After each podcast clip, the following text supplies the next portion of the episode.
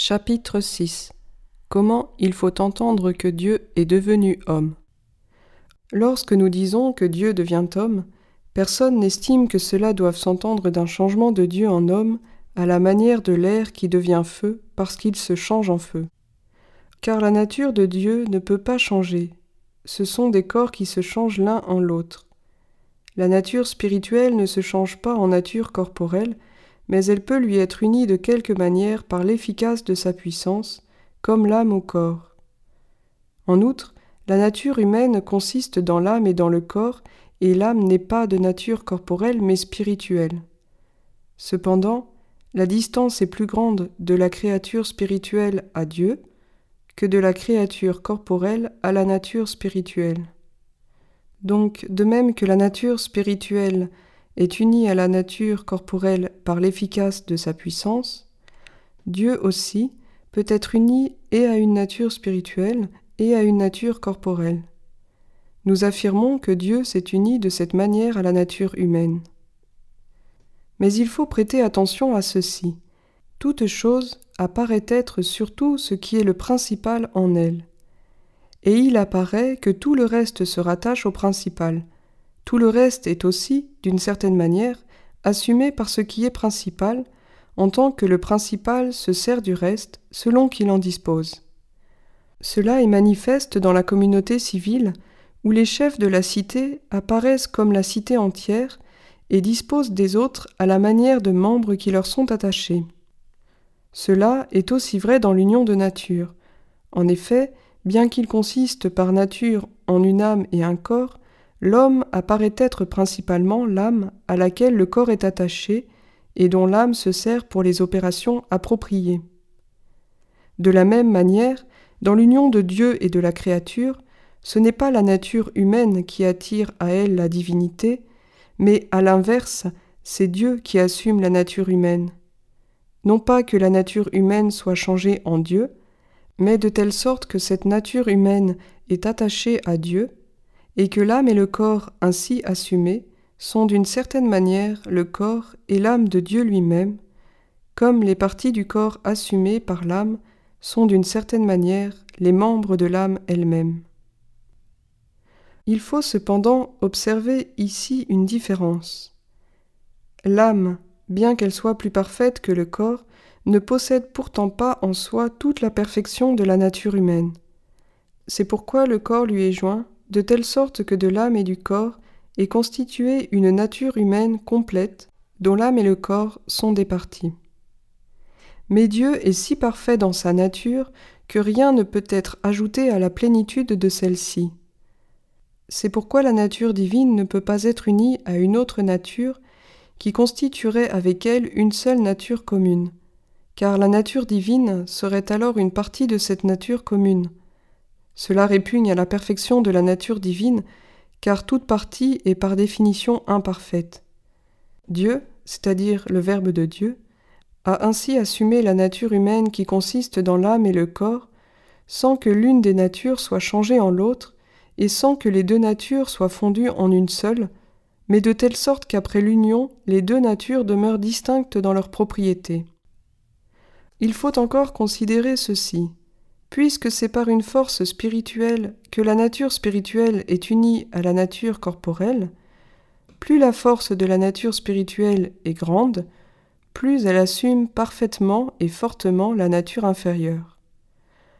Or la puissance de Dieu est infinie, toutes les créatures lui sont soumises, et il se sert de chacune selon sa volonté, et il ne s'en servirait pas s'il ne leur était pas uni d'une certaine manière par l'efficace de sa puissance et il est d'autant plus parfaitement uni à une nature créée qu'il exerce davantage sa puissance sur elle. Ainsi, en tant qu'il exerce sa puissance sur toutes les créatures en leur donnant l'être et en les poussant à leurs opérations propres, on dit qu'il est, selon un mode commun, dans toutes les choses. Mais il exerce sa puissance de manière spéciale dans les âmes saintes, que non seulement, comme les autres créatures, il conserve dans l'être et pousse à agir, mais qu'il conduit aussi à le connaître et à l'aimer. C'est pourquoi on dit qu'il habite spécialement dans les âmes saintes, et que ces âmes saintes sont remplies de Dieu. c'est à la mesure de la puissance qu'il exerce sur la créature qu'on dit que Dieu est plus ou moins uni à celle-ci. Or, l'efficace de la puissance divine ne peut pas être comprise par une intelligence humaine. Il est donc manifeste que Dieu peut s'unir à une créature d'une manière sublime qui dépasse ce que l'intelligence humaine peut en saisir. Nous disons donc que dans le Christ, Dieu s'est uni à la nature humaine d'une manière incompréhensible et ineffable. Cette union s'est faite non seulement par inhabitation comme chez les autres saints, mais selon un mode unique, ici la nature humaine est une nature du Fils de Dieu, de telle sorte que le Fils de Dieu, possédant de toute éternité la nature divine reçue du Père, possède dans le temps une nature humaine de notre genre par une assomption admirable. On peut ainsi attribuer chacune des parties de cette nature humaine au Fils de Dieu lui-même, et attribuer tout ce que chaque partie accomplit ou souffre au Verbe unique de Dieu.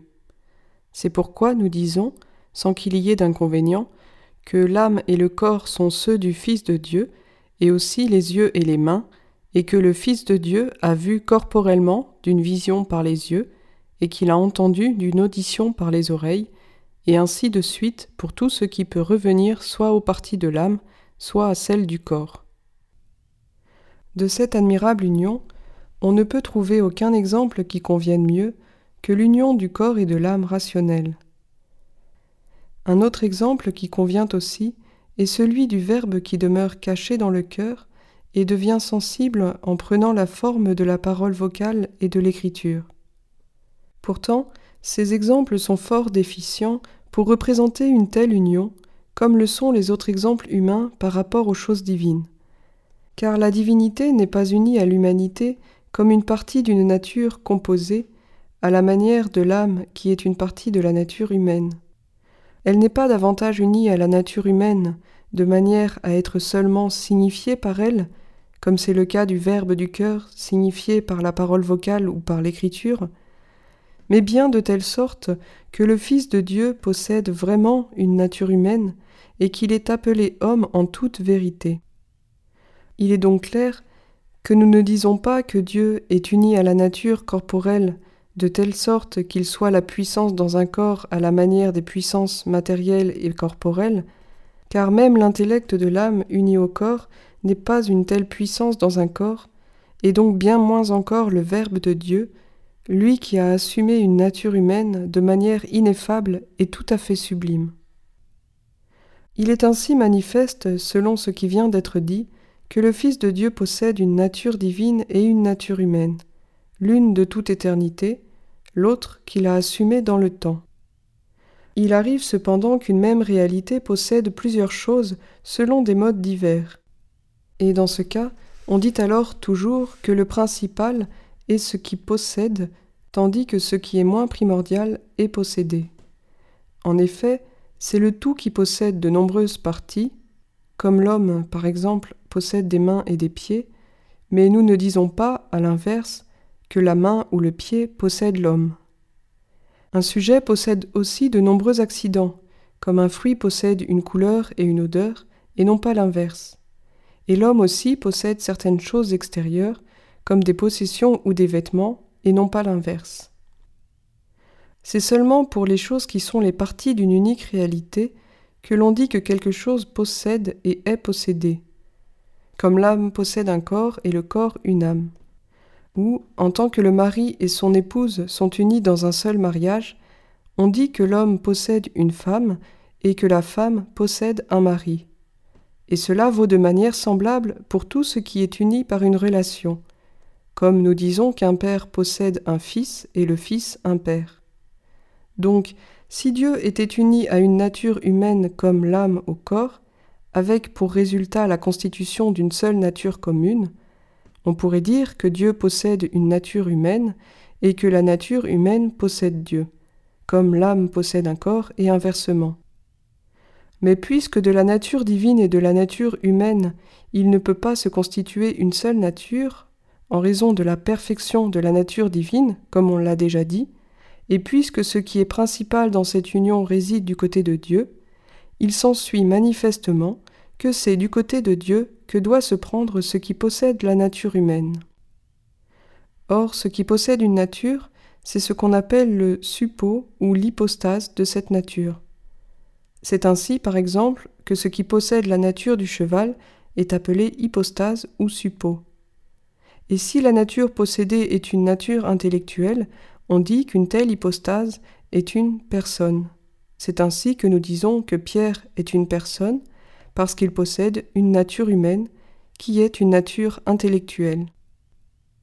C'est pourquoi, puisque le Fils de Dieu, c'est-à-dire le Verbe unique de Dieu, possède une nature humaine qu'il a assumée, comme on l'a déjà dit, il s'ensuit qu'il est un suppôt, une hypostase ou une personne de nature humaine. Et puisqu'il possède de toute éternité la nature divine, non par mode de composition mais par mode de simple identité, il est aussi appelé hypostase ou personne de nature divine, dans la mesure cependant où les réalités divines peuvent être nommées par des paroles humaines. Ainsi, ce Verbe unique de Dieu est une hypostase ou une personne de deux natures, c'est-à-dire divine et humaine, et subsistant dans ces deux natures. Mais on peut objecter ceci. Puisque la nature humaine dans le Christ n'est pas un accident mais une substance, non pas une substance universelle mais une substance particulière que l'on appelle hypostase, il semble en découler que cette nature humaine dans le Christ soit elle-même une hypostase à côté de l'hypostase du Verbe de Dieu. Il y aurait ainsi deux hypostases dans le Christ. Celui qui formule cette objection doit considérer ceci. Ce n'est pas toute substance particulière que l'on appelle hypostase, mais seulement celle qui n'est pas possédée par quelque chose de principal. En effet, la main de l'homme est une certaine substance particulière, mais elle ne peut pourtant pas être appelée hypostase ni personne, parce qu'elle est possédée par quelque chose de principal qui est l'homme. Sinon, il y aurait dans tout homme autant d'hypostases ou de personnes qu'il y a de membres ou de parties. Par conséquent, la nature humaine dans le Christ n'est pas un accident mais une substance, non pas universelle mais particulière, et elle ne peut cependant pas être appelée hypostase parce qu'elle est assumée par une réalité principale, c'est-à-dire par le Verbe de Dieu. Ainsi, le Christ est un en raison de l'unité de la personne ou de l'hypostase. On ne peut pas dire proprement que le Christ soit deux en raison des deux natures, mais on dit proprement que le Christ possède deux natures. La nature divine, de son côté, est attribuée à l'hypostase du Christ. En effet, cette hypostase est celle du Verbe de Dieu, et le Verbe est sa propre essence. Pourtant, la nature humaine ne peut pas être attribuée à cette hypostase selon un mode abstrait, comme elle ne peut pas être attribuée à une autre hypostase possédant la nature humaine. Ainsi, nous ne pouvons pas dire que Pierre est la nature humaine, mais que Pierre est un homme en tant qu'il possède la nature humaine. De la même manière, nous ne pouvons pas dire que le Verbe de Dieu est la nature humaine, mais qu'il possède la nature humaine qu'il a assumée, et de ce fait il est appelé homme. L'une et l'autre nature sont donc attribuées au Verbe de Dieu, mais l'une d'elles, la nature humaine, selon un mode concret seulement. Comme lorsque nous disons le Fils de Dieu est un homme. Quant à la nature divine, elle est attribuée selon un mode abstrait et selon un mode concret. On peut dire en effet que le Verbe de Dieu est l'essence ou la nature divine, et aussi qu'il est Dieu. Ainsi, Puisque Dieu est ce qui possède la nature divine et puisque l'homme est ce qui possède la nature humaine, par ces deux noms, Dieu et homme, se trouvent signifiées les deux natures possédées. Mais c'est l'un, Dieu, qui possède l'une et l'autre nature. Ce qui possède la nature, c'est l'hypostase. Ainsi, sous le nom Dieu, dans la proposition Dieu s'est fait homme, nous mettons l'hypostase du Verbe de Dieu. Et de même aussi, sous le nom homme, selon qu'on l'attribue au Christ, nous mettons l'hypostase du Verbe de Dieu. Il apparaît ainsi clairement que lorsque nous disons que le Christ est Dieu et homme, nous ne disons pas qu'il est deux, il n'a ni de nature ni deux hypostases, mais bien un seul, une personne, une hypostase, en deux natures. Ce qui convient à la nature peut être attribué à l'hypostase de cette nature. Or, l'hypostase de la nature humaine et de la nature divine est incluse et dans le nom signifiant la nature divine et dans le nom signifiant la nature humaine, du fait que c'est la même hypostase qui possède l'une et l'autre nature.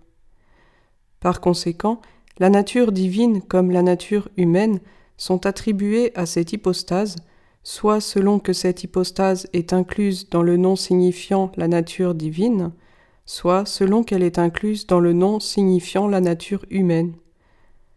En effet, nous disons que Dieu, le Verbe de Dieu, a été conçu et qu'il est né de la Vierge, qu'il a souffert, qu'il est mort et qu'il a été enseveli. Ce sont là des choses humaines que nous attribuons à l'hypostase du Verbe de Dieu en raison de sa nature humaine. Et à l'inverse, nous pouvons dire que cet homme est un avec le Père, qu'il existe de toute éternité et qu'il a créé le monde en raison de sa nature divine. Ainsi, parmi les choses si diverses que nous attribuons au Christ, on trouvera une distinction si l'on considère l'aspect selon lequel ces choses sont dites. Car certaines sont dites selon la nature humaine et d'autres selon la nature divine. Mais si l'on considère l'hypostase à qui ces choses sont attribuées, alors on les affirme sans distinction, parce que c'est la même hypostase à qui l'on attribue les choses divines et celles qui sont humaines. Comme par exemple lorsque je dis que c'est le même homme qui voit et qui entend, mais non pas selon le même aspect, car il voit par ses yeux, tandis qu'il entend par ses oreilles. C'est aussi le même fruit qui est vu et qui est senti, mais cela par la couleur et ceci par l'odeur. C'est pour cette raison que nous pouvons dire celui qui voit entend, ce qui est vu est senti, ou ce qui est senti est vu. De la même manière, nous pouvons dire que Dieu naît de la Vierge en raison de sa nature humaine, et que cet homme est éternel en raison de sa nature divine.